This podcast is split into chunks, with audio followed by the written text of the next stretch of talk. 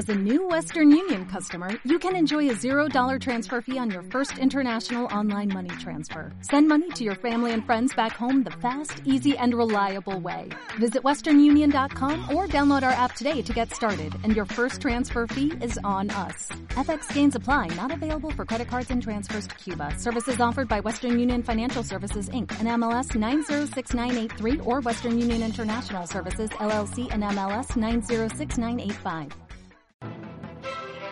Hola, ¿qué tal? Son las 3 de la tarde con 31 minutos hora del centro de México. Yo los saludo.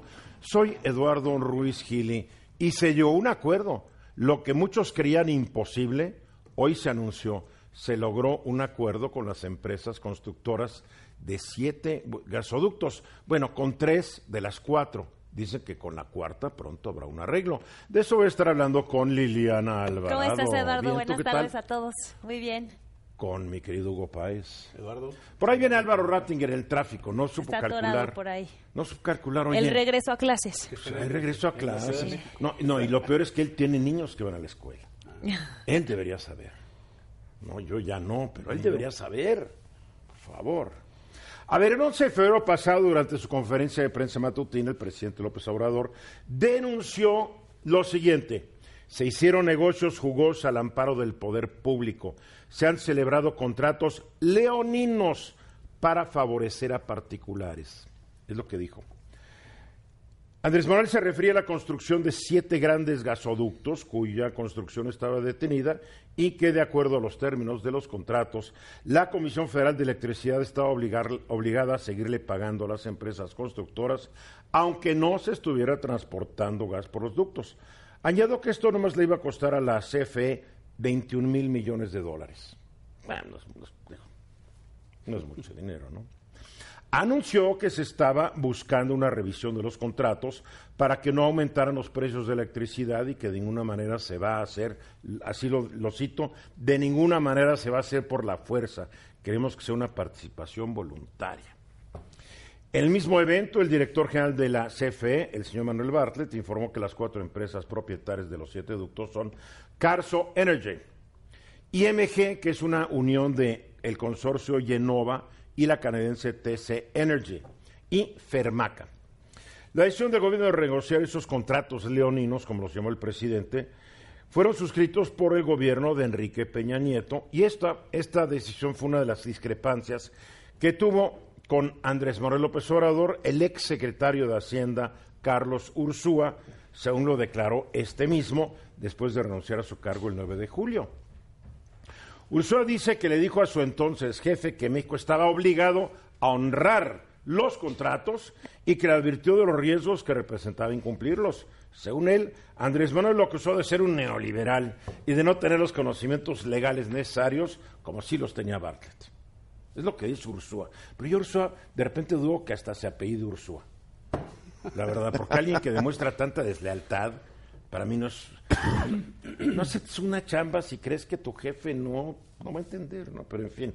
Álvaro Rattinger, Pues ya aquí, Eduardo, corriendo, pero... oye, ¿qué no sabes que hubo regreso a clases? ¿Que a tus hijos ya Hubo- los- no, no, no. los hubo escuela? Aparentemente hubo regreso a todo el día de hoy con el tráfico, pero sí, ciertamente el tema que tocas, por lo menos tomó los medios desde la mañana, ¿no?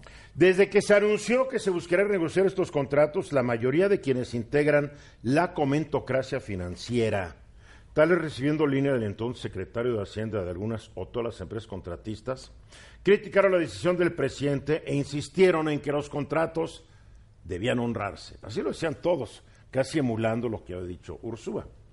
De febrero a la fecha sucedieron muchas cosas. Las empresas se le adelantaron a la CFI, a CFE y solicitaron arbitrajes internacionales y después esta hizo lo mismo. Una de ellas hasta demandó al gobierno de México con base en las declaraciones de Ursúa. El asunto parecía complicarse hasta que ayer López, bueno, hasta que hoy, hoy en la mañana, López Obrador entró al salón tesorería del Palacio Nacional, donde muchas vemos ahí sentado, muchas veces vemos sentado ahí a Hugo en las conferencias de prensa, en primera fila. Entró para ofrecer su conferencia de prensa acompañado de Bartlett. Ah, pero de otras 12 personas. Entre ellas, Carlos Slim, el presidente honorario del Grupo Carso. Fue el día de los Carlos, ¿eh? Carlos Ruiz Sacristán, presidente de Yenova. Carlos Salazar Lomeire, el presidente del Consejo Coordinador Empresarial, y Antonio del Valle Perochena, el presidente del Consejo Mexicano de Negocios.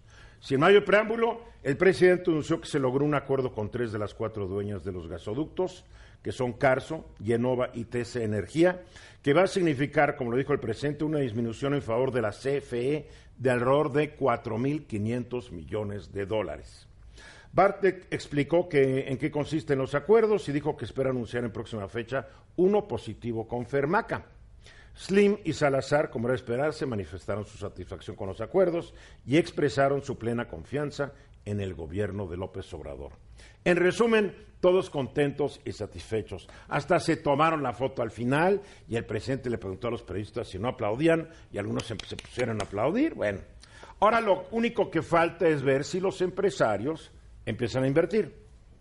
Es lo que falta, ¿no? Carlos Slim fue muy claro y dijo, estamos esperando que salgan los proyectos para invertir. Habló maravillas de México, las tasas de interés en México son positivas y atractivas frente a países europeos que, que, que, te cobran por guardar tu dinero, o sea, con tasas negativas. O sea, fue un evento sorprendente para mí y para muchos. Ahora, Eduardo, también eh, lo que se se ha, ha, circulado de información es que, y pues tampoco se dice todo en la, en la, reunión mañanera, es que también esta renegociación pues tiene costos, ¿no? Este que los tiene tanto en términos monetarios como también en términos del tiempo, ¿no? Y hay expertos que no están, eh, digamos que muy contentos, o sea, yo diría que los muy contentos eran los que estaban en la mañana en el presidium, evidentemente oye, Carlos pues Slim es, con esa renegociación. Oye, son los únicos que deben estar contentos. Por eso digo, son, son los, está son, muy los, bien que estén contentos. Son los actores del drama. Lo que no quiere decir que los expertos consideren que fue un, eh, a ver, una dime, dime cuáles expertos, número uno. No, no, Porque no por nombre, todo, pero... No, te voy a decir por qué. Uh -huh. Porque en este país todo el mundo habla como experto, aunque no tenga idea de lo que está hablando. Bueno, pero la sí verdad, hay expertos en el sí, tema, ¿no? pero por eso te digo que me cites alguno. Ya, sí, pues lo leí en la prensa Ah, después lo, de la de Lo la leí en novedades, ¿no? No, no leo en novedades. Ya no existe. Ya no existe. Es que era la frase, era la Era frase. la Ni el. TV no entiende, Notas. era la frase. Ni el nada de eso, Eduardo. Oye, Bueno, Eduardo, Bueno, ¿tú es que, ¿sabes qué pasa? Que hay que, hay que empezar. Yo ahora estoy leyendo un libro que se habla cómo fallan los pronosticadores y todos estos y los expertos. El mundo se ha llenado de expertos de que las redes sociales a cualquiera lo hacen experto. Y los medios de comunicación también inventan expertos. Pero no quiere decir que no los haya. No, ver, al rato vamos a estar hablando con nuestro experto, que es Ramsés Pech, a ver qué nos dice él. Yo- él sí es experto. O sea, yo lo que Sí, quisiera Álvaro. decir es esto, es, eh, a ver, hemos sido muy, muy duros, por decir hemos, pero tratando de generalizar a la población, se ha sido muy duro con el presidente. se Perdóname, el pre- no, se le- no, se- no he sido dura la población porque las encuestas más No, no, no. recientes lo ponen hablando de la población 70% de aprobación. Se le dice, oye, presidente, no estás dando señales de certidumbre. Y, y constantemente se le reclama esto. Y hoy que da ahora una no que es la da una suficiente. tampoco es suficiente. Pero no es Creo que es suficiente. un tema de congruencia. Pero, Entonces, bueno. en este caso, es- haya sido el arreglo bueno o malo, es un acto de certidumbre. Hay un es arreglo, lo que la gente no ve No, por es eso. que había, había, un, había una confrontación. Y se le criticaba Estaba en mucho por arbitraje, eso. se estaban demandando internacionalmente. Ya hay un acuerdo. Ah, pero falló esto. Es que no hay acuerdo perfecto, No, Liliana, claro, te lo pero- quiero decir. No, no Pero quiero ¿sabes decir que qué? haya un acuerdo perfecto, La- pero es, es la, mi- la misma presidencia que hace esta comunicación, que antes de tener toda la información sobre la mesa dice, No, pero es la son misma- contratos No es la misma leoninos". presidencia la que lo dijo. Fue hoy, Andrés hoy Manuel López estaba- Obrador habló de los cuando- contratos leoninos Oye, yo creo que sí eran ¿no? leoninos, ¿eh? Porque estar pagando por una obra Por que eso, no está y tú terminada. estás seguro que ahora no les favorece incluso Oye, más a bueno, los si tú no le quieres creer a ninguno de los que habló hoy en la mañana, tienes toda No la estoy libertad diciendo de que no les estoy Porque ya creyendo. Liliana parte del principio que hoy todos eran unos mentirosos no, yo no arriba. dije que no les estoy creyendo, lo único que estoy diciendo es que el gobierno partió de que eran unos contratos leoninos, eso no lo digo yo, lo dijo el dijo el presidente, presidente. que evidentemente favorecía a estas empresas. Ahora la pregunta es que te hago yo, ¿tú estás seguro que esta, esta renegociación no los favoreció aún más? Eh, lo único que estoy diciendo es que tendría que haber mayor No prudencia en la una cosa, comunicación, porque no primero... creo que los favorezca más porque entonces se hubieran seguido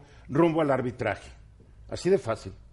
¿Para qué? Más bien A si no les hubiera a- favorecido, ¿no? Se voy a perder, no, porque si pierden el arbitraje hubieran quedado igual. ¿Para qué voy a seguir Porque con la pleito? renegociación les favoreció, evidentemente, y entonces pues ya No, le pararon, no, ¿no? pues de eso se trata. Ah, bueno, pero eso, No, eso Eduardo, tiene un costo No, no, para el mira, erario. eso eh, tiene ¿te un costo para el erario. tuya? Maldito si lo hace y maldito No, si no y- lo y hace. tú todo maldito, no, no es todo Ah, bien. entonces- ya te lo dije, no hay acuerdo perfecto. Yo no estoy diciendo que tenga que ser perfecto, solo te estoy diciendo que esto tiene un costo para el erario. Así como Pues, también lo ver, tuvo la de cancelación acuerdo- del ver, aeropuerto. de acuerdo al presidente, va a haber un ahorro de 4.500 millones de dólares. Entonces tú estás diciendo que el presidente es un mentiroso. No dije que eso es un Monterso, te Es estoy que diciendo dijo. que sí Mira, hay un ver, costo de no la entiendo. renegociación. A ver, Álvaro, tú entiendes, Y si no tienes voy a que haber un ahorro y ahora hay un Yo- costo, yo no lo que entiendo. creo- yo lo que creo es esto. y no es Hemos- defender, hemos es tratar hablado- de centrar la discusión. Sí, y es que hemos hablado mucho de señales de parte del gobierno, si da señales y si no da señales, si son positivas, si son negativas.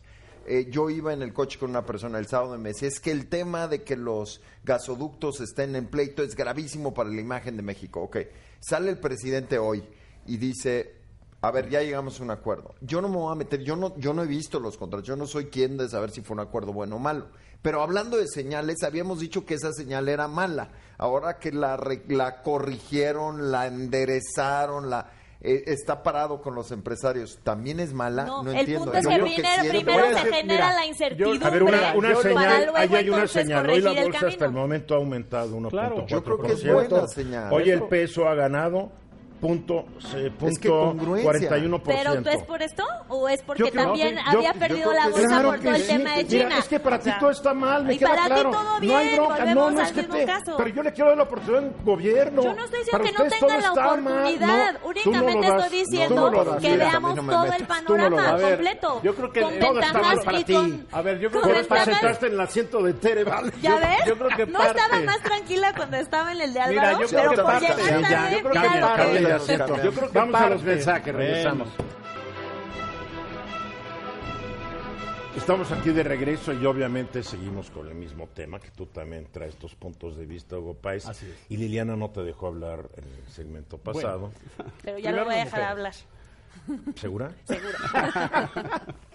a ver, vamos, vamos a, vamos a Mira, ver. eh, yo, yo creo que por duda metódica hay que también este, tomar en cuenta que Me este encanta tu anuncio de término, hoy- duda metódica. una duda metódica, claro, muy, muy kantiana. Hay que tomar en cuenta que este anuncio Sí, está este, nuestro nuevo López Portillo. Muy. Sí, bien. está, está in- inscrito, Excelente. obviamente, que dentro del próximo domingo, pues hay un mensaje presidencial de primera de septiembre. Yo creo que este arreglo, pues como todo, ¿eh? Yo, vaya, yo no estoy, no, no lo estoy viendo mal, que lo haya a lo mejor apresurado o que hasta el mismo gobierno se haya ablandado para dar un mensaje también al sector empresarial, bien el primero de septiembre. Lo va a hacer en Palacio Nacional. Y, Y es un buen mensaje, claro que es un buen- indudablemente. es un buen mensaje. Eh, yo dudo de este ahorro. eh, para mí creo. O sea, no ¿también tengo crees- elementos. ¿También no crees tengo que es mentiroso el No, presidente? No, tengo elementos No, no, no, para es que, decir. a ver, no. el presidente y Bartlett dijeron, esto representa un ahorro de 4.500 millones de millones de dólares. Liliana dice que no es cierto, tú también que no es cierto. Mm. Entonces, ¿a qué alguien está mintiendo? ¿O el presidente de ustedes dos? Mira, Digo. yo creo, yo creo que este, esto trae un poco de maquillaje, definitivamente. ¿Por qué? Porque esto también, después del el encontronazo que hubo de Manuel Bartlett, por cierto, un encontronazo muy visceral, ¿sí? este, que tuvo que intervenir el Consejo Coordinador Empresarial, la Concamín, todo el mundo tuvo que intervenir para decir, oye, vamos a tomar ¿Cómo las sabes cosas que fue visceral y no fue calma". bien planeado? Bueno, yo A creo ver, que no. no, es no que, mira, no, lo, que pasa los es que, creemos mira, demasiado inteligentes. Tampoco hay que negar, demasiado no, hay que negar una cosa, que en los sexenios pasados, que no se atreviera un funcionario público a, a- a asumir la posición de Bartlett. Porque en los sexenios pasados el gobierno trabajó para muchos de estos. Definitivamente. No nos hagamos guapos. Definitivamente, pero ahora, pero Porque ahora lo que hoy vimos, alguien podría interpretarlo por fin con la supremacía del Estado sobre los intereses particulares. Así se podría también interpretar, pero como tú Ahora- eres un kantiano ahora- ahora con no- duda metódica, Ahora no creo que esa interpretación sea también eh, tan correcta como para decir todo lo que está ya planeado, porque al final de cuentas se están respetando los contratos y de 30 pasaron a 35 años, ¿eh? Y en eso también están facturando a futuro. Entonces, es algo que están aceptando de Es más, te quiero ver, decir, pero- todos pero- estaban, pasado, oye, eh, y todos los que sí. estaban hoy en el, en el escena, en la- ahí en, en la conferencia de 35 años van a estar muertos. Y todos los que estamos aquí sentados, seguramente también, También. tú incluida. Sí, por supuesto. eso también. Pero por No, ejemplo, tú- tú la libras, tú la pero libras por ejemplo, el- el- la presencia de Carlos Slim, que yo creo que es importante para el sector empresarial, Hombre. pues Carlos Slim también le ha dado el espaldarazo a Carlos Salinas de Gortari, a Ernesto Cedillo Ponce de León, a, a este Porque los a- empresarios Fox. Claro. sobreviven adaptándose Claro, a las por realidades. supuesto, porque además es concesionario. no enfrentándose a la hora de la Así hora. es, así y es. hay que decirlo, en los sexenios pasados fueron los ganones.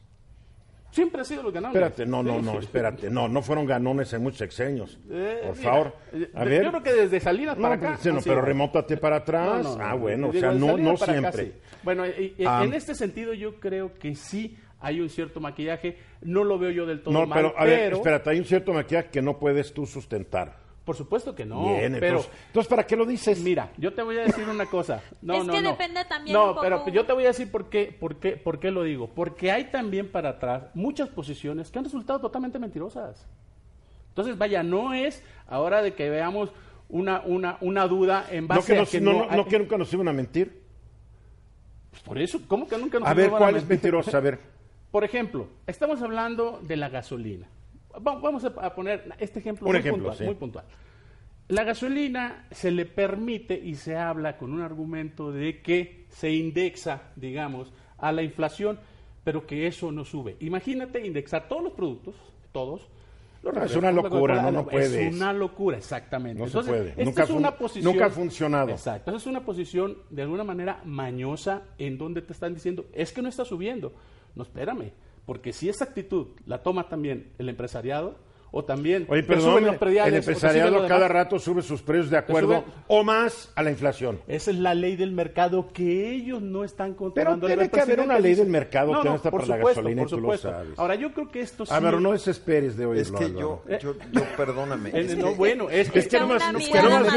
Yo, lo- yo los, o sea, a ver, yo los estimo, los respeto, son Ah, no, brillantes. no, no, no. Ahí les va, pero, aguas, por favor, los es que, por favor, es que no puede ser que haga lo que haga, y no es este presidente, es algo histórico de la comentocracia, no importa lo que hacen, Y está es la comentocracia, lo Mira. acabas de decir muy bien. Yo no porque estoy mira, diciendo que esté mal. Es que Aquí no se ha dado un fenómeno no fabuloso en diciendo este país. Todos los presidentes cuando llegan los amamos y cuando se van los detestamos.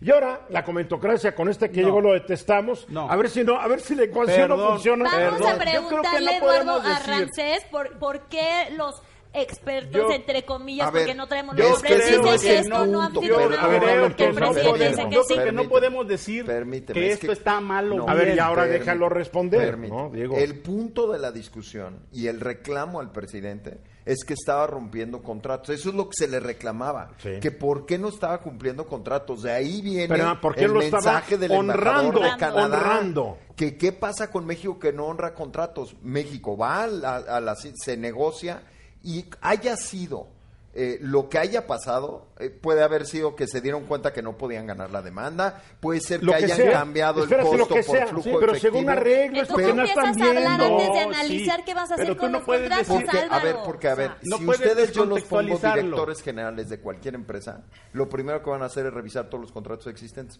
Punto. Por O sea, supuesto. que queremos Exacto. utilizar a los empresarios como ejemplo, usémoslos. Va, juguemos. ¿Qué hace un empresario el primer día de su, de su ejercicio como director general? ¿Qué es lo primero que haces?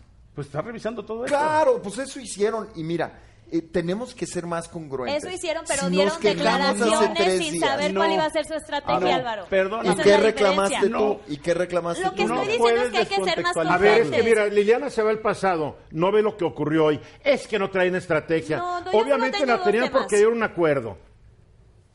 Yo no honraron los acuerdos. O no, van a O no, van a- Eduardo, Yo o sé. no, Eduardo, pero y ¿cuál era la- conociendo, ahora, no? ahora tengo aquí a dos defensores de uno de los gestiños más corruptos No. de historia No. de México. ¿Quién Tú, dice que no, estamos- no, ¿Qué Hugo, tiene que no, ver porque el- el no dudo que hubieran sido No. leoninos. Por Fueron no. suscritos Por- por, por un, exacto. por un gobierno Pero archicorrupto. nosotros no, No. estamos defendiendo A ver, eso. pareciera. Pues A no, ver, se no malentiende, han- nadie está no defendiendo eso. sean más claros. No lo han vinculado. A ver, si es cierto, entonces que vinculen a proceso a Enrique Peña Nieto. Yo por Claro mí, que debería sí, estar. y lo deben Bueno, vincular entonces, entonces y a no los nada más se exdirectores de la CFE y a los exdirectores de Pemex a no todo pueden mundo. descontactualizar esto con el mensaje el primero de septiembre. Esto es parte. pa- es parte. comunicarlo, Oye, ya está bien, ya exactamente. está una noticia, Hugo. Todos los Exactamente. días son parte del informe del primero de septiembre. O sea, de estos días no sí. solamente Estos esto. días sí. No, desde el primero de gobierno se está planeando un informe del día primero de septiembre. ¿Qué ingenuo eres? No, bien. ahora nomás hoy. No, no, no, pero ahorita tiene que arreglar cosas. Pues, va a presumir, a- Claro. hay un huevo que presumir. Yo no digo que esté mal. Yo no digo que renunció, esté mal. Cuando Ursúa renunció, todo el mundo decía es que no le hace caso Yo- al lado empresarial de un todo Sí. gobierno. Yo no digo a que- ver, ver, hoy que- yo no sale digo y que hace esté esto. mal. No Yo lo están único que entendiendo pido- nuestra inconformidad. Yo lo único que pido es congruencia. Si estamos diciendo que Pues fue una pídele congruencia mal, en Palacio Nacional, porque ahí es donde menos hay congruencia. No estamos diciendo A ver, pero es que sabes mal que hubiera llegado Lo que yo estoy de valores. los argumentos de Liliana y Hugo es que cuando no tienen argumentos sobre este caso, hoy, el de hoy particular, empiezan a decir, sí, pero cuando, cuando dijeron No, que eran no. leoninos no había No. pruebas. ¿Puedo ¿No tienes recapitular? congruencia? No. Perdóname. Yo quisiera No, no, no. El recapitular tema, el cuáles tema, son mis el tema es de hoy. Por eso, la hoy. renegociación aparentemente exitosa. Y digo aparentemente porque los involucrados, por ambos lados, La que aceptaron. son la aceptaron y Claro, dijeron que es sí, ¿cómo exitosa. no? Si les Ahora, curiosamente, pues ¿por qué no les va a convenir? Ahora Claro es que les conviene. Ahora, que ah, les tenía que convenir. Claro que les conviene a es los empresarios. A ver, yo voy a Ay, voy a Dios. decir cuál y le era mi convino al gobierno, Claro le convino a le- ambas por partes. supuesto. Claro. A ver, usted Pero nunca no- pero no es que contrato. todo esté Solo bien o todo estamos esté mal, diciendo que eso sino tuvo que- un costo, o sea, se acabó. No- entonces no plantearlo como un ahorro. No, Eso no, es no, todo, no, pero no, le podemos preguntar a Ramses que él sí es Ahorita el le experto y que nos saque de la duda a qué se refiere con el Para ahorro eso vamos y por qué, según yo, los expertos de la de, las notas no, no, dicen pero que- los expertos que no has podido mencionar. Exacto, porque lo leí en el periódico, pero- No, entonces ver. cuando leas la eso. próxima vez, ve quién lo dice. No estaban Yo- mencionados. yo que eso- esperar. Oye, ¿y cómo sabes que no fue alguien en la redacción que Ok, se le ocurrió? por Fíjate eso. lo que estás diciendo. No mencionaban a los expertos. Por O sea, eso. expertos consultados por este Por eso, medio. solo, solo Por estoy planteando, favor. a ver Eduardo, solo estoy planteando que po- podemos eh, eh, preguntarnos si realmente esos son ahorros o hubo un costo y hubo beneficios para la Es que renegociación. yo- eso es todo. Está bien, eso es todo. pero yo me voy un Entonces, paso. por ¿Cuál eso- es el reclamo? ¿Cuál, ¿Qué es de que lo que se A molestó ver, a todo el mundo? De nah, que es que hubieran tú hecho- De que no se honraran los no. contratos Bueno, ya se honraron. leoninos. Ah, no, pues no se es que yo no estoy molesta por eso. Hay que ver yo cuánto lo único dura, que estoy ¿eh? diciendo es que el gobierno Porque eso de que no ser- voy a, a- a culpar al pasado le duró un día y se echó para atrás y volvió a, cu- a- a- Pues sí, al pero, pasado. pero, los que, Ah, pero ¿sabes qué? Pero nosotros Ah. estamos aquí para recordarle que el pasado es pasado, que lo que sí queremos es que se finquen responsabilidades a los del pasado. Así es. Y que todo lo que está ocurriendo en este gobierno ya es bronca del gobierno actual. Así es, Que sí heredó que ya muchas lo aceptó, broncas. que ya No, y heredó muchas broncas. Y no todas Como se todo, resuelven en dos días. Así es. Así es. No es, no es hacedor de milagros. Pero ya no puedes echarle la culpa a los que se fueron. No, ya, ya vas nada. para un año de gobierno. Pero mensajes, mensajes, regresamos. Caray, bola de pesimistas. Exactamente un minuto después de la hora, aclarando, porque mucha gente eh, se, se- se- se asusta de nuestros agarrones. Eh, pero la verdad es que en este programa discutimos fuerte, eh, de repente un poco desorganizadamente, pero porque estamos defendiendo nuestros puntos de vista. Yo a veces estoy tratando de hacer que se exacerbarlos un poco de generar más. la paz. Ah, no, de generar la guerra. Y la gente cree, porque desafortunadamente es, es algo que ocurre en nuestro país. No se pueden tener discusiones fuertes sin caer en el plano personal. Es cierto.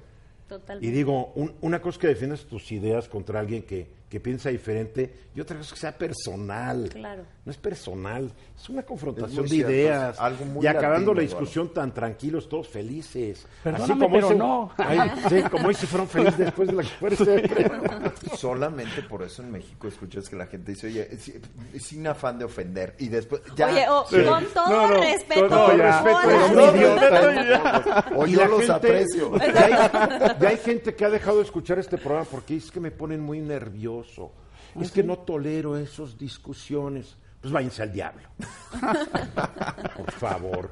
Este país hay que, pero es que este país hay que discutirlo fuertísimamente. Así es. Son cosas importantes. Ramsés Pech es nuestro experto en el sector energético, es economista y nos acompaña por la vía telefónica para develar las dudas que aquí tenemos. Mi querido Ramsés, estás en Puebla, ¿verdad? Sí, comiendo un rico mole sin chile relleno. Cállate la boca, qué delicioso.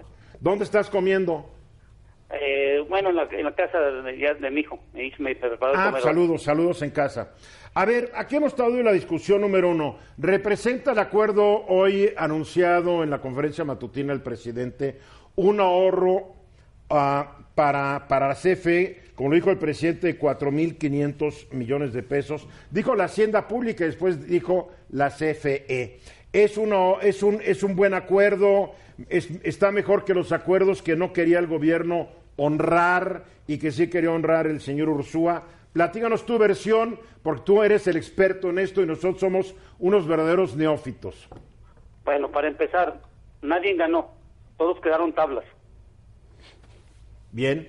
Ni la iniciativa privada, ni la Comisión Federal de Electricidad. ¿Por qué, Y lo voy a decir- y lo voy a decir en ese sentido. Lo voy a explicar en el, en el contrato anterior. El contrato anterior tenía una tarifa que estaba ligada a la inversión que se tenía del ducto. Y entonces se calculó en un periodo de 25 años, lo voy a poner así eh, en forma sesgada, en cuánto tiempo se va a recuperar esa inversión con esa tarifa ligada a la inversión.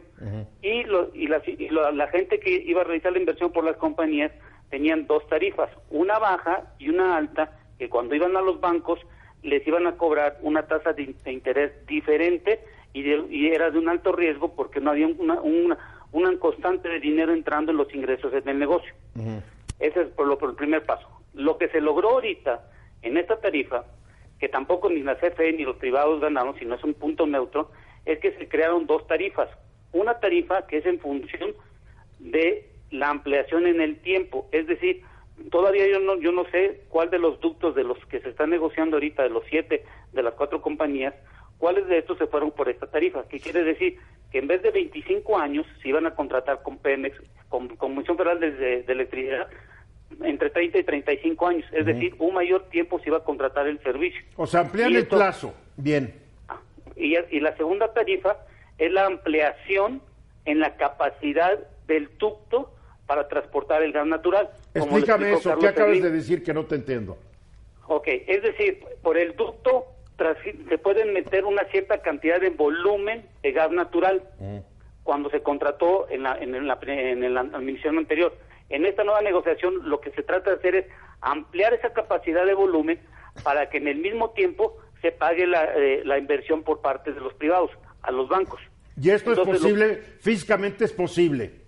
Sí, básicamente nomás das un reforzamiento al ducto y amplías. El, eh, Carlos Slim lo explicó en la mañana, en donde el ducto que tienen ellos de 472 millones de pies cúbicos lo van a aumentar a un 40%, alrededor de 580, 600 mil eh, millones de pies cúbicos diarios. Y con esto van a pagar y van a tener unas tarifas que pueden mandar a, a un banco, a un financiero, a que puedan prestarles el dinero. Ahora, se enfatizó mucho de que vamos a pagar los precios más baratos por el gas. ¿Es cierto eso? Sí, en Estados Unidos, con el ducto que se va a poner a, a- el día de hoy, por ejemplo, en el área de Finland, está casi a, a casi a 10 centavos y hasta 2 dólares por millar de BTU de lo que se puede transportar el gas por acá. Pero hay una cosa, Eduardo, muy importante, a ver, Sí. no perdamos el, el- el foco. El precio de la electricidad no va a bajar simplemente por el hecho de tener la materia prima más barata. Va a bajar en función de que la Comisión Federal de Electricidad sea más eficiente como opera las plantas que tiene actualmente, cambiando ya sea de diésel a combustóleo o las que tienen ciclo combinado reduzcan los costos de mantenimiento y operación. Bueno, el mismo presidente dijo que lo que no quería es que subieran los precios de la electricidad. Sí, pero tiene, aunque tenga la materia prima barata, ¿qué tal si tu costo de operativo de generar electricidad está por arriba de los costos del mercado? O sea que CFE se tiene que volver más eficiente. Exactamente, Bien. se tiene que volver más. Y otra cosa, Eduardo, importante, que es un precedente muy bueno. CFE pasa a ser parte del negocio del transporte de los ductos en forma indirecta. ¿Por qué te digo esto? Porque del 100%, el 67% lo va a utilizar CFE y el 37% la industria. De esa renta se va a pagar en función de la tarifa que está regulada por la CRE, la cual está por arriba de lo que negociaron de las tarifas entre CFE y las compañías privadas. O Es sea que esto va a bajar la tarifa. Sí, la tarifa no va a bajar. O sea, si yo, haz de cuenta que tú eres un industrial y me contratas el transporte del ducto, yo te lo voy a, a- a cobrar como la Comisión Reguladora de Energía lo tiene hoy en día. Pero internamente yo sé que mi, mi- mi corrida financiera lo tengo a un valor más bajo y por lo tanto yo tengo un flujo efectivo adicional. Bueno, ya te metiste en Honduras, ya muy complicadas. Explícame lo de los 4.500 millones de dólares. Ok, lo que se tenía y se iba a pagar de acuerdo al tiempo eran 12 mil millones de, de, de- dólares que se iba a pagar. Lo comentó Barclay hoy en la mañana, como al minuto 40, 45 de la mañanera. Y la diferencia que se van a ahorrar son 4.500 millones de dólares. Es decir, todavía quedan 7.500 que se van a pagar de acuerdo a las nuevas tarifas. Pero si hay un ahorro de 4.500 millones. Pero todavía faltan los 7.500 de los 12.000 del anterior contrato. Pero, pero no más para que quede claro, si hay un ahorro de 4.500 o, en otras palabras, no se van a tener que gastar 4.500 millones de dólares. de los 12.000 que se tenían del contrato inicial. Queda claro. O sea, cuando tú dices quedan tablas, quedan tablas. Pero para el gobierno, ¿esto qué ventaja representa? Y para los empresarios, las, las tres de las cuatro empresas, ¿qué ventajas representa el nuevo acuerdo? El nuevo acuerdo para la Comisión Federal de Electricidad representa ser la primera comercializadora en el mercado de gas natural. Tiene un contrato por 25 años que le asegura el transporte y tiene la infraestructura necesaria para que pueda llegar el gas a sus 20 plantas que tienen contempladas y las cinco nuevas. El privado que gana, que su inversión está apalancada a un contrato de 25 años con una tarifa constante y por lo tanto al tener una tarifa constante e ir a los bancos les reducen los, los intereses que tienen y pueden amortiguar otras inversiones. Muy bien, ojalá nos escribas un artículo sobre esto para ruizgellytimes.com para publicarlo de volada, Ramsés. En 10 minutos te lo mando. Eso. Bueno, ¿cu ¿cuándo vienes a la Ciudad de México? Porque tú en la mañana dices, hoy estoy en la tarde. No, avísanos con unos días No. de anticipación. No, ahorita en la noche llego de Puebla, llego a Ciudad de México. Bueno, Y ponte de acuerdo con voy. Francine. Ok, sale pues. Órale, te mando un abrazo, Ramsés. Igualmente, gracias. Bien. Este dijimos. Justo, bueno, es- nos dio la razón, Ramses, ¿te fijas? Sí, claro, sí, lo de los Claro, 4,500. por supuesto. No, mira, lo que es que, mira, yo sí he observado esto. Todos opinamos, y es válido opinar. Claro. Pero si hay una industria complicada, Uf, sí. es la petrolera, la Y la energética. Y ahora, los que antes escribían sobre sociales financieras, porque la mayoría de los com- eh, a ver, tú eres empresario y no me dejarás mentir algo. La mayoría de los que escriben sobre em- empresa y negocio en este país son de sociales. Álvaro Rattinger, de Cátedra, está haciendo este negocio. Y fulano, de- Sí. en serio, Sí, hay poco análisis económico. aristocrático, Sí, social. de sociales. tinte, ¿no? Bueno, Por yo conozco uno que cobraba por mencionarte y todavía es de, es de prestigio, ¿no? O cobraba por no pegarte, ¿no? Am, Y hay revistas enfocadas al, Sí. al- Ah, al- claro. Un poco al ego Petróleo y empresarial. energía, como el Lola de los de la gente importante. sí. La verdad. Como todos estos Y- rankings, Y, en. México, en Estados Unidos, en todos todos lados. es el Pero hay pocos analistas de esta industria, muy pocos. Y Ramsés es uno de ellos. Yo por eso, en principio dije, este es un buen acuerdo. ¿Por qué? Porque sí creo en los participantes. Vamos a poner de que nadie le quiera al presidente. Vamos a partir de eso, entre, entre cierto sector de la población. Pero los empresarios que estaban- ahí sí viven de cierta credibilidad ellos no pueden darse el lujo de perder su credibilidad, la poca o mucha que tengan. Entonces, cuando hoy en la mañana dijeron estamos contentos con este acuerdo, yo dije, pues ha de ser un buen acuerdo. Sí, había yo hablado un poquito antes, tenía yo una ventaja con Ramsés. Y yo, yo te, Ramsés. y te agregaría algo, le decía Porque Ramsés algo. mandó a la página, a nuestro chat, a nuestro mandó chat, En 10 información. minutos te va a Si mandar. no lo leyeron, ustedes. Yo, fíjate que platicaba con Liliana en el corte y le decía, uno de los indicadores para mí fue que de todas las empresas no todas aceptaron. Quiere decir que no fue una negociación Fermac, tan ¿no? fácil. Claro, Fermac, ahí Sí, están Ese negociando. para mí es un indicador de Sí. que no fue así, nada más doblamos las manos. Pues fue de febrero a marzo, abril, mayo, junio, julio, seis meses de negociación. ¿Eh? Fermac es mexicana, ¿no? Sí. Vamos a los mensajes y regresamos. Ya que estamos de regreso y seis después de la hora, sí me da mucho gusto decir que la familia Escarga Romandía, que es la propietaria del Grupo Fórmula, ratificó a mi querido amigo Efren Huerta Rodríguez como director general de Grupo Editorial Musical. Este grupo está, está integrado por Promotora Hispanoamericana de Música, Editorial Mexicana de Música Internacional y Editorial Orfeón y Emroth. Orfeón, que son todos los discos, que, que además después ya están todos en Spotify y en la red, etcétera. La adhesión de la familia de Escarra Robandía obedece la confianza que se ha ganado eh, Huerta, lleva 50 años en esta empresa, sigue siendo un jovenazo, hay que decirlo. Es un abogado, tal vez el más destacado en materia de derechos de autor en música y fonogramas. Conoce todos los catálogos de las empresas editoriales y tiene un sitio indiscutible en la industria de la música. Entonces sí me da mucho gusto decirlo. Mil felicidades a- al querido Efraín Huerta. 50 años, se dice rápido, ¿verdad? Uf, pero Yo en noviembre voy a cumplir 30 años de estar aquí ¿no? eh, en Fórmula. Cuando yo llegué, Efraín ya llevaba 20 Imagínate. y tan campante. Qué bueno. A ver, regreso a clases, mi querido Álvaro. Todo un Y- tema, y Eduardo. todo un tema, ¿no? Para Todo empezar, no te impidió llegar hoy a tiempo. Para empezar, me impidió llegar a tiempo hoy. Creo que puedo decir con calma de probablemente de toda mi historia en el programa. Creo que es la primera vez que he tenido que entrar escondiéndome en las cámaras. Entonces, Está bien, eso está bien. también es una buena experiencia. Pero lo que sí te puedo decir, Eduardo, es que el regreso a clase se siente. Y se siente en la ciudad, se siente en el consumidor, pero se siente principalmente en la economía.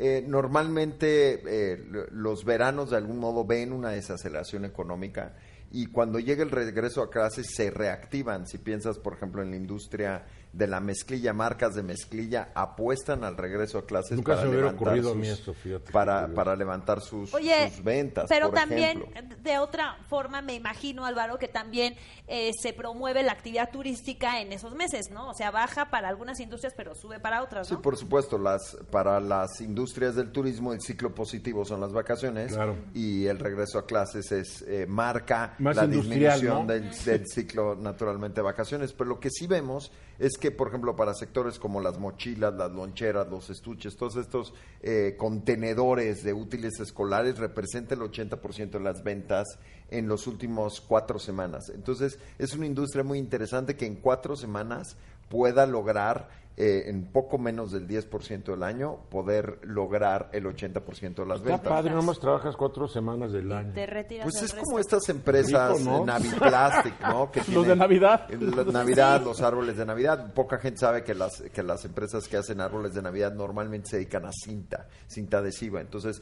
todo el año producen cinta y después venden la cinta convertida en árboles, ¿no? Pero cuando hablas de, de cuánto... hablando de los artificiales. Estoy hablando, Sí, sí, por supuesto, supuesto que. Lo que sí te puedo decir, Eduardo, que es un dato importante, es que en promedio el mexicano gasta 4.700 4.100 pesos por niño eh, para, el, met- para el material ¿Por qué escolar. tanto si la educación es gratuita, Exacto. laica Ahora- y la escuela debería Pero dar- dices debe- solo debería- material. Porque yo oigo a, a- a mis amigos y amigas con hijos que los colegios, eh, yo estoy hablando de los privados, exacto, te dan unas listas Cada vez con- más con- ambiciosas. exacto, con Cada todo vez, tipo de sí. libros que son, o sea, todo. Pero ¿sabes dónde está la Tener maña? todo el material. Las pueden comprar aquí al- Claro, al, ladito. Ya tengo un Claro. paquete hecho. Tengo ¿no? el paquete Sí, hecho y sí. de ahí también sacan lana. Pero que es un Es dineral, Álvaro. ¿no? Lo que no estoy de acuerdo es que un niño que ve en escuela pública tenga que comprar nada.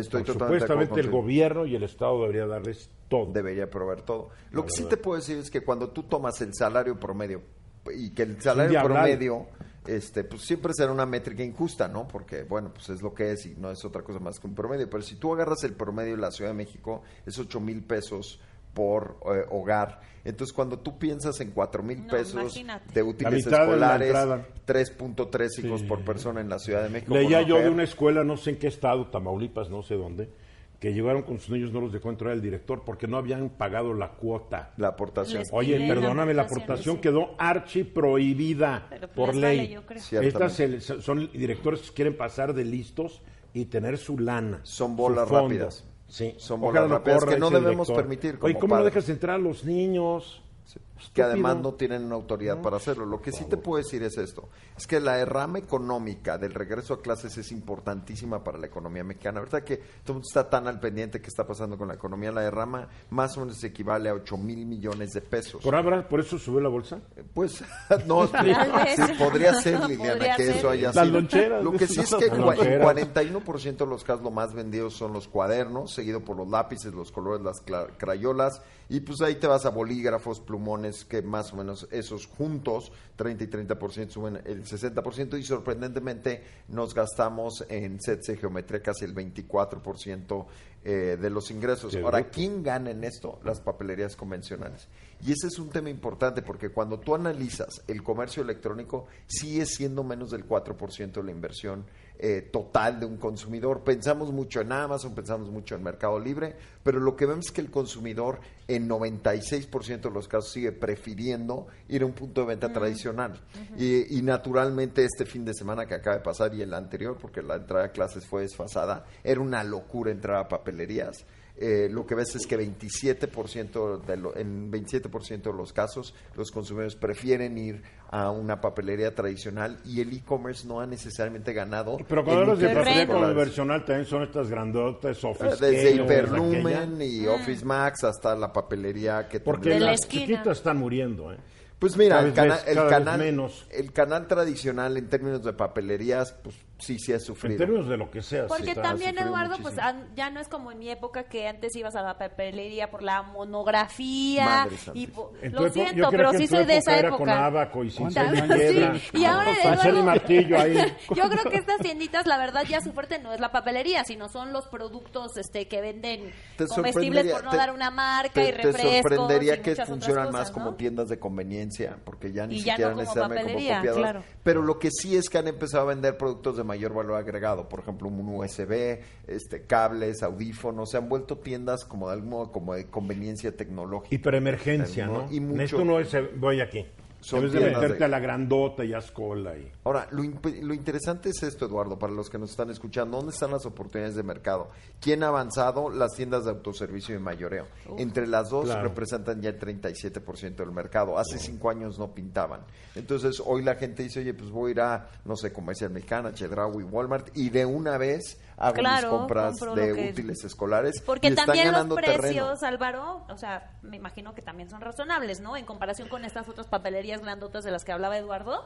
Pues mira, no necesariamente es un tema de precio, es un tema de facilidad, porque la compra de útiles es un ejercicio familiar, no es un tema tan sencillo. Es va el papá, va la mamá, es una compra planeada en el año que en, en Por lo menos años va uno de anteriores- los dos. Sí, en años anteriores eh, lo que ves es que tienen que los papás tomar créditos de hasta salario y medio, un mes y medio, para poder pagar los útiles. Porque Fíjate. además hay un fenómeno nuevo. Hoy los niños deciden qué es lo que se quieren llevar. Exactamente. En mi época te decían, ahí está la mochila y cárguela. No. Gracias. No, ahora van los niños. Claro. ¿Cuál te gusta? Bueno, esta no está muy cara, pero busca otra. Entonces, Es un drama. No, Sí, bueno. es un y- drama. Y, Oye. en, y en mi época te tocaban los tenis Panam que sabías cuando empezabas a correr, pero nunca se frenaban, ¿no? Porque la suela era como, como de, no sé de qué era. O pero los del hermano nunca se mayor. Por eso yo tengo las O la rodillas ropa como del hermano mayor. O la ropa del hermano mayor. tercero, o los útiles- imaginarás. un poco luido ya te o los tocaba. útiles Ya, de los hermanos también, mayores. Ahora, a mí siempre me tocaba todo gastado. Sí, ¿quién está ganando en- o quién gana? ¿Cuáles son los sectores económicos que ganan? Hablando de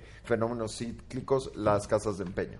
Eh, eh, ellas Increíble. ganan Qué muchísimo. Increíble. en- Sí. Wow. sí. Y qué triste también, Eduardo. Sí, que no Usted dice un poco qué tan, qué tan en la raya está el flujo efectivo de las Y familias porque además es que mexicanas. el No hay empeño margen. cobra unos intereses. Claro. Olvídate, los contratos con CFE eran de Exacto, angelitos. esos sí son leoninos. Estos sí son leoninos. Sí, eso sí. No, no, no me atrevería a decir que todas las casas del empeño. No, la Creo que- mayoría. creo que Monte de Piedad hace un servicio Sí, la social Rafael importante. Donde, la La Rafael Rafael- Donde y el Monte de Piedad son bastante moderados. Sí. Pero las otras... Los ah, nuevos modelos de, de casas de empeño. franquiciatarios. Sí, que No ya está es otro- metido Juan Collado. Sí, sí, sí. Juan la- Collado, él la- podría... ya, lo Libertad, entrevistar. ¿la caja Libertad? No, no tiene libertad. A ver. Pero lo que sí te puedo decir Pero también es que tenía una de prenda, Sí, Prendamex. sí, sí. Prendamex también. Seguido de esto, el otro sector que se beneficia es el aumento en el consumo en gasolina. Entonces, lo que ¿Por vemos qué? es que probablemente, claro, te tienes que transportar, Sí. tienes que ir a, a comprar, tienes que... Al centro, a tienes buscar que ir el al libro, centro, no tienes sé que qué, buscar. ¿no? Curiosamente, muchas veces el ahorro que puedes hacer Es donde no me explico que la gente no compra en línea. Perdóname, no Pero me es lo porque no explico. está todo, ¿no? Yo cada vez compro más en línea. Y Hasta co- la farmacia es en línea. Oye, Pero hay Eduardo, muchos como ciertos tú alimentos dices, en línea. El como problema es que ahí son dices, los padres, entonces muchos no, entonces- tienen la... Y no, las porque que hay un escuelas hacen fenómeno el de negocio. línea también. Hay un fenómeno muy interesante en México. Tú compras en línea y te preguntan si quieres pagar en efectivo o Sí. con tarjeta. Y vas al Oxxo. Algo y- que en o Estados a Unidos es inconcebible. Impensable. Pero yo el otro día compré unas cosas en una cadena. ¿Cómo quiere comprar? ¿En efectivo o en tarjeta? Pues en efectivo. Llegaron, ah, ¿con qué, qué billete va a usar? Pues tal. Llegaron ya con el cambio. Sí. Buen, buen eso- análisis. 31 minutos después de la hora. Estamos en Zacatecas, ya desde ayer estamos en Zacatecas. Y me da mucho gusto saludar al director general, al insigne periodista, al hijo predilecto de Jerez, desde donde vamos a estar transmitiendo el programa el jueves, porque mañana vamos a estar transmitiendo desde Zacatecas, en donde ya está Luis Enrique Mercado, en La Voz. ¿O no, Luis Enrique? Así es, aquí estamos Eduardo ya en la voz. Este, no sabes la gran expectación que ha causado la presencia de la, de- del programa aquí en Zacatecas. Qué padre. Tienes más admiradores de los que tú mismo supones.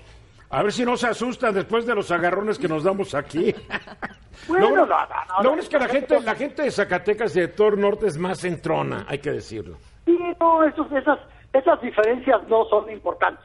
La verdad que no. Bueno, déjame platicarte. Fíjate que estaba analizando los datos de la economía en los estados. Los que dio el INEGI el viernes pasado. Sí, lo que dio el viernes pasado. Porque hemos estado analizando la economía nacional, pero no vimos la de los estados. Y déjame darte dos, dos ideas iniciales. La primera de ellas, el año pasado, todas las economías, el- el- o sea, de enero a diciembre del año pasado, solamente cuatro estados tuvieron cifras negativas en sus economías. Eh, Tabasco, que es un desastre, Campeche, Zacatecas, Veracruz y Chiapas. Cinco estados. Tuvieron cifras negativas. Hoy, al primer trimestre de este año, 10 entidades tienen cifras negativas en su economía. Y O los, sea- y- O sea que se cayeron las economías. se cayeron las economías estatales. Y además, eh, la mayoría de los estados que tenían crecimientos de 4 y 5%, 3,5%, hoy a duras penas superan el 2%. O sea, estados, por ejemplo, como, como eh, Nuevo León, como Jalisco, como Querétaro, como San Luis, que yo digo que son como la China mexicana de altos crecimientos, aún ahora están hablando de crecimientos de entre 2 y 2,5%. El gran fenómeno en este primer trimestre es Sinaloa, que crece al 6%, y la gran tragedia, que sigue siendo la gran tragedia, que lo fue el año pasado y lo es Tabasco, Tabasco trae caídas del 10% en la economía. O sea, algo está pasando en Tabasco que, que es, es verdaderamente lamentable. O sea, Bueno, no hay que olvidar que Tabasco, al igual que Campeche, apre- eh, eh, se malacostumbraron a depender demasiado del petróleo. Y al caerse los precios del petróleo y derrumbarse estos mercados, pues en Campeche tuvo caídas consecutivas dos, tres años del 6% la economía. Tabasco Bueno, pues por allá anda. Y a Tabasco añádele que estuvo Arturo Núñez Jiménez, que después de gobernador las únicas fotos que ahora se ven es en centros comerciales de Estados Unidos y de Europa. Sí, en, en- en- el sexenio de Arturo Núñez decía que donde pisaba el gobernador no que con Atila. Como con Atila era donde él pisaba. Lo que estamos viendo es que la economía, el, el- el- la- el freno de la economía nacional también está en los estados, aunque sí es importante destacar que hay algunos estados que se están defendiendo. Por ejemplo, el primer trimestre del año vemos a las dos Baja Californias, la de Sur y la Baja California, creciendo arriba de 2%, vemos a Nuevo León creciendo arriba de 2%, vemos a Sinaloa con un 6% de crecimiento. 6%. sorprendente. Es como milagroso. La verdad es que Quirino Ordaz está haciendo una gran acción en el estado de aquí de Hugo Páez. Eh. Pues sí, todo parece que, que, mira, 6% de crecimiento. Y esas son cifras que no se pueden inventar ni se producen por magia. Algo o mucho están haciendo bien para tener un crecimiento de 6%, tres o cuatro veces arriba de estados como Nuevo León, como Jalisco, como Querétaro, como Guanajuato, que son en este momento y desde hace cuatro o cinco años los estados que están jalando la economía nacional. ¿Sabes lo que siento y que me corrija Hugo? Yo creo que en Sinaloa han reactivado mucho el agro, han reactivado mucho el turismo. Son dos ramas que estaban totalmente tiradas y creo que Quirino Ordaz los ha sabido manejar muy bien. Máxime que él viene del área turista. Pues, ¿No? sí, Y la digo, pesca también, tú- sí. la pesca. Sin duda han hecho las cosas, están haciendo las cosas bien, pero te digo, sí se nota de las cifras del año pasado, las cifras de este año, cómo las economías estatales también están resintiendo el frenón de la economía nacional. Esperemos que después del acuerdo que hoy anunciaron en Palacio Nacional se animen los empresarios, ¿no? Pues esperamos que se animen los empresarios, porque creo que fue muy buena señal la que hoy se dio de cómo los gobiernos y los empresarios se pueden poner de acuerdo Claro. cuando, cua- cuando hay buena voluntad de ambas partes, cuando hay deseos de que las cosas funcionen para el país. Muy bien, Luis Enrique. Oye, te veo mañana. Mañana nos vemos, paso por cada aeropuerto. Me va a encantar verte. Saludos. Saludos. Y saludos a todos los que nos oyen en La Voz, allá en Zacatecas.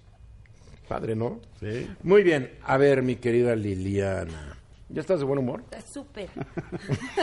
Es que estás te bajó el coraje. por el convenio. Súper No, contenta es que el ahorita que ahorita que Luis Enrique, que, que sí es un gran analista económico, porque tiene toda una vida haciéndolo, dijo, qué buen acuerdo. Yo nomás vi que Hugo y Liliana se, se les retorcía. No, Se eso me inflaba la Eso es, panza de la eso es impreciso, Eduardo, porque eso les pasó desde Ramsés. No, Ya, güey, ya, Ya, ya. desde- o sea, no fue ahorita, ya viene Pero ahorita otra vez, ahorita. Sí, ya, la bilis, más- la bilis. Nada más está reforzando. Estás verde. Liliana. Sí, es que Todo va a estar bien. no el convenio. Vamos a, vamos a darle tiempo. Ah, bueno. A ver, es la Semana Mundial del Agua. Así es, Eduardo. Fíjate Híjole. que esta es una semana que organiza el Instituto Internacional de Agua de Estocolmo y uno de los temas más importantes que a mí me gustaría tratar justamente a raíz de esta Semana Internacional del Agua es todo el tema, Eduardo, de la corrupción en el sector agua, que es muy fuerte y que eh, tiene poca visibilidad en, en México, pero es muy grave. Rápidamente te voy a decir eh, cuáles son tres de las principales causas por las cuales hay corrupción en el sector agua. Uno tiene que ver con la generación de información que por lo general es opaca, es inoportuna y también está incompleta. Y ahorita te voy a dar un ejemplo de qué genera esta eh, información opaca e inoportuna, Bien. ¿no? La segunda, Eduardo, hay eh, mucha ambigüedad y vacíos en la normatividad que regula la gestión del agua. Y la tercera tiene que ver con la falta de supervisión de muchos de los procesos de la gestión del agua, eh, que principalmente se deriva de eh, poco presupuesto y poco personal, que no tiene que ver necesariamente con esta administración, sino que durante décadas eh, no se le han asignado No, no. recursos eh, necesarios. La Comisión del Agua ha sido un desastre, mal administrado, una burocracia infame, tardan en sus trámites, pero ¿te acuerdas el exdirector, cómo se llamaba este? No, el que se iba que en le el gustaba- avión. El que se iba en helicóptero de vacaciones. Korenfeld. Korenfeld. Sí, Ay, claro. Ay, no es que tiene la piernita mal y por eso en el el helicóptero. helicóptero, así es, es. como la señora Robles que rentaba departamentos para no tardarse tanto en la noche en Tres. llegar a su casa. Tres departamentos, porque claro, los pagamos nosotros, ¿verdad? Y uno de sus caseros, ¿saben quién era? Gerardo Esparza, el, Ruiz Esparza. el de Polanco. En Polanco. ¿Qué tal, Gerardito? A ver, sigamos. Oye, Eduardo, entonces, mira, eh, rápidamente, ¿cuál es el problema de que esta eh, información que se genera sea inoportuna y no se actualice, digamos, debidamente? Eh, como tú sabes, Eduardo, eh, el, el gobierno es el encargado de dar las concesiones eh, para la explotación del agua. Muchas veces, Eduardo, y esto es algo que ya la Auditoría Superior de la Federación ha identificado, se dan estas concesiones sin saber si eh, hay agua disponible en esos mantos acuíferos o no, lo cual es gravísimo. Oye, ¿no? pero ¿por qué se dan entonces? No entiendo. Debería haber un estudio que viera. ¿O no? se llama irregularidades, Eh. ¿no? Eh, eh, en, No en el sentido de que no existe la información, no deberías de poder tomar una decisión, pero aún así la tomas, ¿no? Aquí te voy a dar un dato que dice que esta situación de dar este justamente concesiones donde no se debía haber dado porque no se tenía la información, sucedió en el 13% de los títulos otorgados entre 2007 y 2012 eh, en eh, las cuencas de Río Bravo, Lerma, Santiago Pacífico y aguas del Valle de México, ¿no? Esto fue algo que detectó Ahí estuvieron Luege, ahí estuvieron Korenfeld, es. prominentes panistas y, y priistas. con malas gestiones. Que los ¿no? investiguen. Así es, Eduardo. ¿Cuánto Ahora- nos costaron sus tonterías? No, ¿y cuánto le cuesta a la gente el no tener acceso al agua, el vivir donde hay, este, digamos, ríos contaminados y contaminados Oye, de o todo tener un pozo de... en, tu terri- en tu terreno que no puedes explotar porque el trámite no ha salido. No se ha dado, Y totalmente. porque si vives en una zona, no, no hay oficina. Tienes que ir a cientos de kilómetros a tramitar. Padre Elías, el gobernador, el exgobernador de Sonora, tenía su propia empresa industrial. Y sin pedir permiso. quitó- por supuesto. Totalmente. Pero una cosa... Claro. Eh, pero era el gobernador absoluta. que considera que tenía palancas. Me, me encanta como decimos una presa como si fuera una Cualquier obra cosa, así ¿no? de- Claro, la No, no, no, paga- bueno, que pero- seguramente la pagamos nosotros Por también. supuesto. Seguramente. Sí, una presita. pero nada, Como si fuera cualquier muy cosa. ostentoso.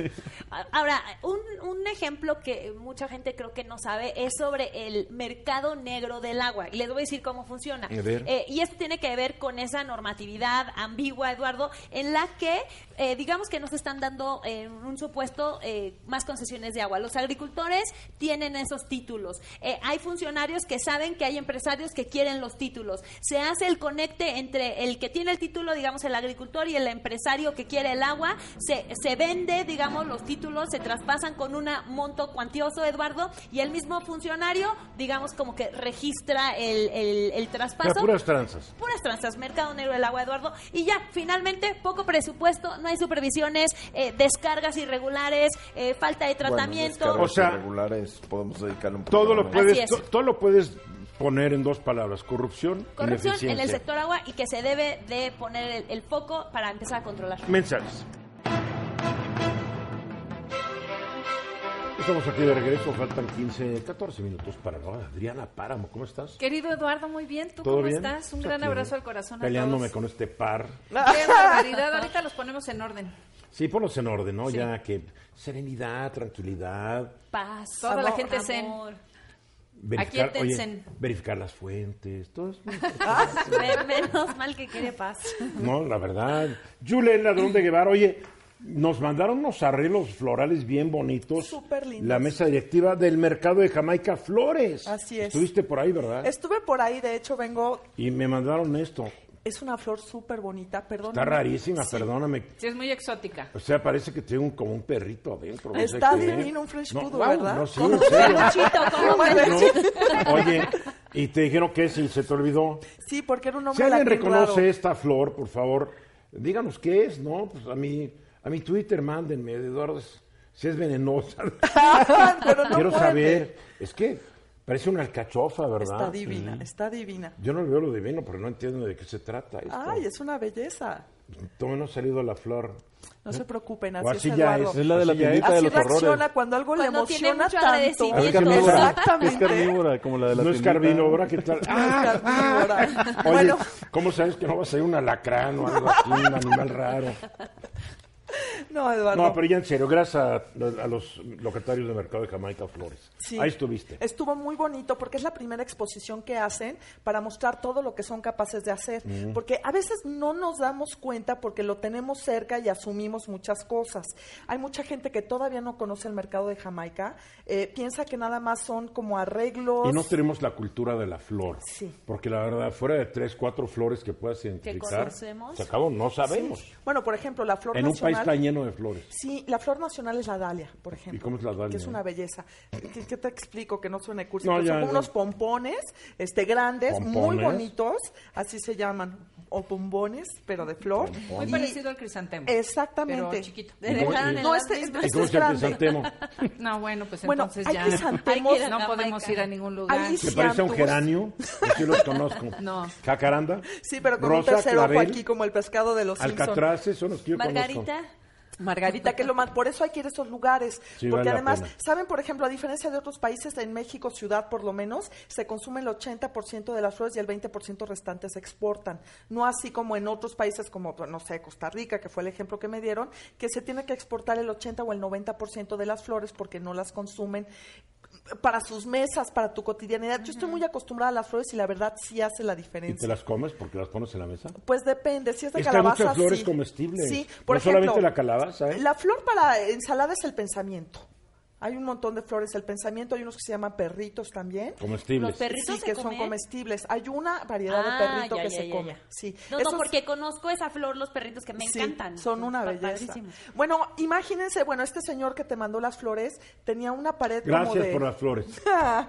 de un metro de largo y eran como seis metros alrededor de flores vivas, una cosa alucinante, de verdad. Luego gastamos en tonterías para tu boda o tus 15 años que quieres algo raro. Bueno, pues vayan, de verdad, los productores y comerciantes del mercado cómo de se que no se Jamaica. ha casado en tonterías para tu boda. Es que sí, no me he Oye, casado. pues las he gastado se- en tonterías para otras cosas, pero no Las para mi boda. que se casan tienen todo el derecho a cometer tonterías. Sí, pero a veces no saben a qué tontería acudir. Ah, Entonces sí, estas ya- son de las ya estás como Ya estás como Liliana. Híjole, a no, acudir a hacer tonterías No, también. ¿Qué no, tal? ya. Vamos a hacer tonterías juntos a Jamaica y compramos vamos. muchas Dame flores. paciencia, porque la verdad es muy bonito. Tienen, bueno, por ejemplo, ahorita hay una cultura de desecar las flores y te hacen unos arreglos florales. Muertas. No, desecadas, no se ven muertas, muertas. pero están muertas. Están muertas, pero se ven Increíbles. Te muerte. pueden durar ocho o nueve años. Bueno, que hay gente estado. que Qué dice que aburrido, las ¿para qué flores quieres el mismo arreglo nueve Ay, años? Eduardo, qué bueno vibra. que vine a regalar No, es que lo flores. padre de las flores es que, es Estén que- vivas. es que estén vivas, se mueran y tienes unas nuevas. Tienes- Qué tienes que aburrido. verlas. Tú, eh, Llegar a tu mismo arreglo nueve años. Tienes que verlas. Está bien si las quieres poner en una cripta, ¿no?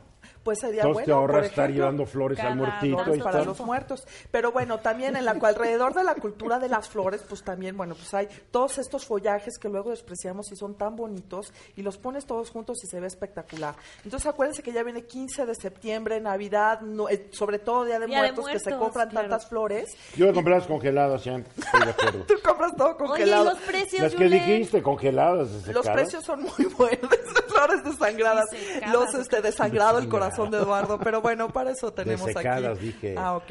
Y entonces Uy, este son muy Está brava. bonitas. Hoy vienen bravas todas, ¿verdad? Tienen un gusto muy refinado, Eduardo, como para ti. Al rato nos van a estar quemando el estudio. Bueno, visiten el, Nos van a esta, dar un desconto. esta exposición de flores se inauguró hoy y va a estar hasta hoy, mañana y pasado Qué mañana padrísimo. en la parte de arriba de Jamaica, pero hoy también la parte de abajo estaba muy bonito. Es un mercado que vale la pena ir y llegas de muy buen humor. Y gracias a los floristas de allá, en Muchas serio. gracias. Muchas Bonitos gracias, arreglos, ¿eh? De verdad que sí. A ver, Querido Eduardo. a ver. Hoy, hoy traes un tema Necesita paciencia. No, ¿ok? es un tema así lóbrego. A ver. Sí, es muy feo. Es que hasta dónde están los padres de familia dispuestos a llegar para que sean atendidas sus peticiones de que haya abasto de medicamentos y quimioterapias para sus hijos que tienen cáncer. Ayer hubo una manifestación en el aeropuerto de la Ciudad de México en el cual Sí, cerraron pues, durante un rato. Exactamente, pero más que cerrar un aeropuerto, porque también hablaron estas personas de que si no se les atiende su petición van a cerrar las carreteras y eso. Más que la molestia superficial que alguien pueda decir, por Dios, sus hijos se les están muriendo, alguien tiene que tomar ¿Se ha muerto alguno conciencia. Pues se murieron hace dos meses dos niñas porque no tuvieron esas quimioterapias. Este evento empezó a darse O sea, en está el... ya comprobado que fue la falta de la quimioterapia o ya eran pacientes terminales. No. Yo, yo pido mucha presión de esto porque se murieron dos niñas. Sí. Sí. Pero con Hace, hace dos, hace no. meses están pidiendo estas personas en el hospital 20 de noviembre que se atiendan sus peticiones, exacto, que, te que se atiendan sus peticiones de que ya les traigan estas quimioterapias y no les han hecho el caso suficiente. Esta gente está desesperada, están enviando videos por todos lados hasta que esta gente que es realmente pacífica, porque ayer no hubo ninguna manifestación violenta ni mucho menos, están en un grito desesperado. Se supone que ya pusieron una mesa de pláticas, pero esto Ay, no ay, se ay, resuelve una con mesa no pláticas. resuelve nada. ¿Tú No traes- se tú- tú- tú- resuelve con eso. ¿Tú traes datos sobre esto, Hugo? Pues mira, eh, este, yo me había metido mucho en el tema y realmente gran parte de esta problemática eh, la produce COFEPRIS, que es el organismo regulador. Sí. Que es el organismo regulador, ¿en qué sentido? De, de todo el elemento activo que entra a México para que procesen, por ejemplo, medicinas, pastillas, lo que tú quieras, ¿no? Este, igual, de que se exporten y el problema está en que con, con esta forma de acabar con la corrupción, pues pararon todo eso para revisarlo. Entonces, por ejemplo, en este, en este Sí, caso... pero, oye, PISA- revisa lo que Yo entró, acuerdo. Claro, supuesto, por exactamente. supuesto, No PISA se puede jugar con la vida de una México, la obra persona. están paradas porque Sí. están revisando las Es- obras eh, chuecas. anda, lo que y la pasó. industria de la construcción A, a nadie le Sí, importa sí, sí. cuál es el trasfondo de esto. Así es. Lo No, importante Sí nos aquí debe importar. Sí, porque pero- hubo una cantidad de tranzas del tamaño del Definitivamente. mundo. Sí, Definitivamente. No pero podemos negarlo, mientras pero revisan o no revisan, tener la no pueden parar Claro. el, el tránsito Claro, de estos claro. medicamentos que están salvando la vida a muchas personas. Que algunos, pues sí, ya están en fase terminal. Oye, y lo peor Qué es pena. que lo peor es que el ISTE siempre se ha caracterizado por ser pésimo. Sí, El ISTE. sí, sí. El seguro menos No, pésimo. De Pero a- aquí lo Salud. Y es mucho más Importante- grande, y es mucho más grande que el- Aquí lo importante, Eduardo, es hacer un llamado profundo. Paren la burocracia en este sentido. la enfermedad no se puede detener no se pueden detener las consecuencias del hecho de revisar quién fue, si el huevo, la gallina, el primero, el que llegó, si sí, Es que las cosas pueden ser al mismo tiempo. Ahora vamos a revisar la corrupción que hubo, pero no vamos a parar los procesos. No puedes parar el flujo. Esto es ridículo. No, no paras a un país, no paras industrias completas, porque hubo tranzas antes, perfecto persigan a los tramposos y a los rateros. Y métanlos a la cárcel, por favor, para que deje de repetirse esa situación. Pero el asunto aquí es que se debe resolver el día de hoy ya esta situación para que estos niños y todas las personas que estén en fase terminal puedan tener los medicamentos que requieren. ¿Hay algún cálculo de cuántas personas están sin recibir sus medicamentos para estos casos? 300. 300, 300 son ahorita, no, 300 los que los que están exigiendo. Lo que están manifestando Porque por ejemplo el Seguro Social no tiene problema pero hay, hay del hospital ¿Pero infantil. ¿Por qué el ISTE sí y el infantil también? Y el infantil también. Por, es, es que este tipo de distribución, Eduardo, eh, no nada más eh, la, la, COFEPRIS, este, digamos que bloqueó este flujo, sino también la distribución. Y el problema está en que los laboratorios en sí no te distribuyen. No son, ellos son mayoría. No, ellos nada más producen y se Entonces, vaya, y ellos Fue este concurso raro que hicieron. Sí, y es un, es, un, es un problema brutal porque estás hablando de distribución en 32 entidades de la República. Pues ojalá y las autoridades escuchen a estos padres de familia que de verdad en un grito desesperado están diciendo que lo necesitan, o sea, no es de una decisión, no, es, exactamente, es una situación de vida o muerte que requiere atención rápida. Y es en muchos, es en muchas partes, es en muchos este, conceptos, pero los más escandalosos son los de los de cáncer y los de SIDA. Sí, claro. Pero es, una infinidad. Terapia, sí, es una cantidad ¿eh? terrible, pero bueno, vamos a acotarnos a uno que es ahorita el, el que hubo una manifestación Tiene que ser todos. Sí, claro. Porque ya manifestaron, pero hay que también hablar por los que no se han manifestado, o porque son casos donde no hay mucha gente, pero la vida de cada quien es igual de valiosa. Es importante, claro que sí. Cualquier vida es importante y requiere que se le ponga la atención no en una mesa de pláticas, sino en una acción concreta para dar una respuesta a quien lo está solicitando para salvar su vida. Cualquier pregunta en mi Twitter, arroba Adriana Páramo, ahí se la responde. ¿A todo mundo? A todo mundo. Muy bien, ya nos vamos. Gracias Liliana, Adriana, Julen, mi querido Hugo Páez. Gracias Álvaro Ratinga que está sentadito ahí atrás. Mañana 3.30 desde Zacatecas. Estamos al aire.